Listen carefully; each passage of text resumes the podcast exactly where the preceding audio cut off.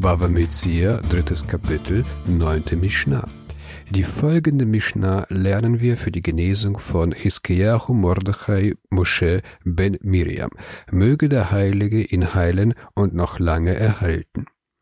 Wir haben bereits gelernt, ein Shomer Chinam, ein unentgeltlicher Hüter und ein Shomer Socher, ein bezahlter Hüter, müssen nicht bezahlen, wenn das gehütete Objekt durch einen Unfall zerstört wird. Dagegen muss ein Schuell, ein Entleier und ein Gaslan, ein Räuber, für Unfälle bezahlen. Die folgende Mishnah handelt von einem Hüter, in dessen Besitz der gehütete Gegenstand beschädigt wird. Sagt die Mishnah, Hamafkit Chavit Etzel Havero, Velo Yahdula Habale Makom.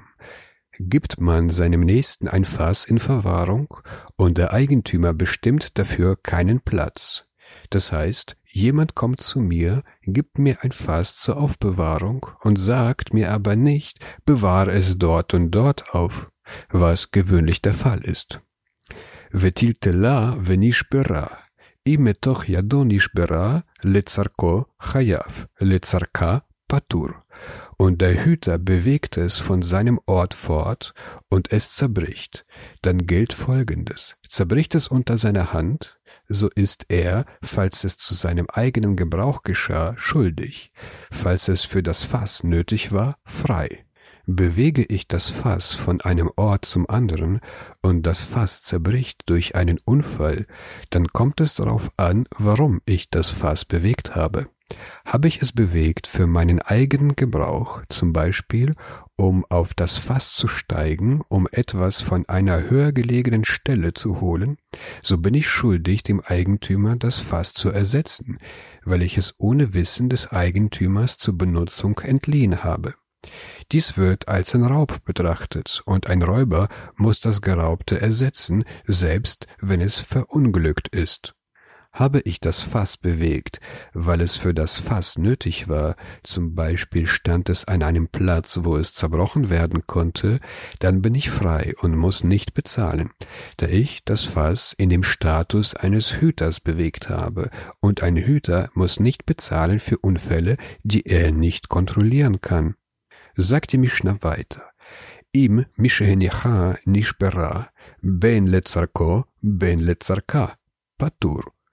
Zerbricht es aber, nachdem er es hingelegt hat, so ist er frei, sowohl wenn er es brauchte, als auch wenn es für das Fass nötig war. Das heißt, ich bewege das Fass für meine Zwecke, um zum Beispiel darauf zu steigen, und das Fass zerbricht nicht. Darauf stelle ich es an seinen Platz zurück und fünf Minuten später zerbricht das Fass.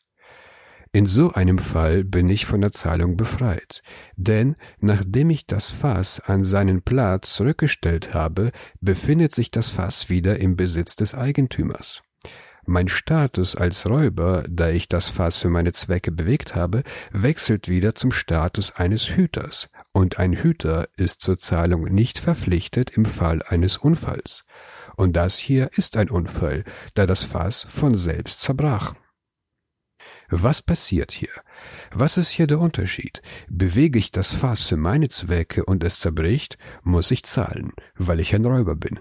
Dagegen bewege ich es für meine Zwecke und stelle es zurück und es zerbricht, bin ich von der Zahlung befreit, weil ich ein Hüter bin. Der Talmud erklärt, dass diese Meinung von Rabbi Ishmael sei.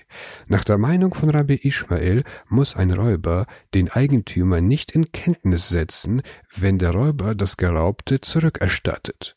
Bringt ein Räuber die geraubte Sache in den Besitz des Eigentümers zurück, worauf ein Unfall geschieht, dann trägt der Räuber keine Verantwortung für die Sache und muss nichts bezahlen.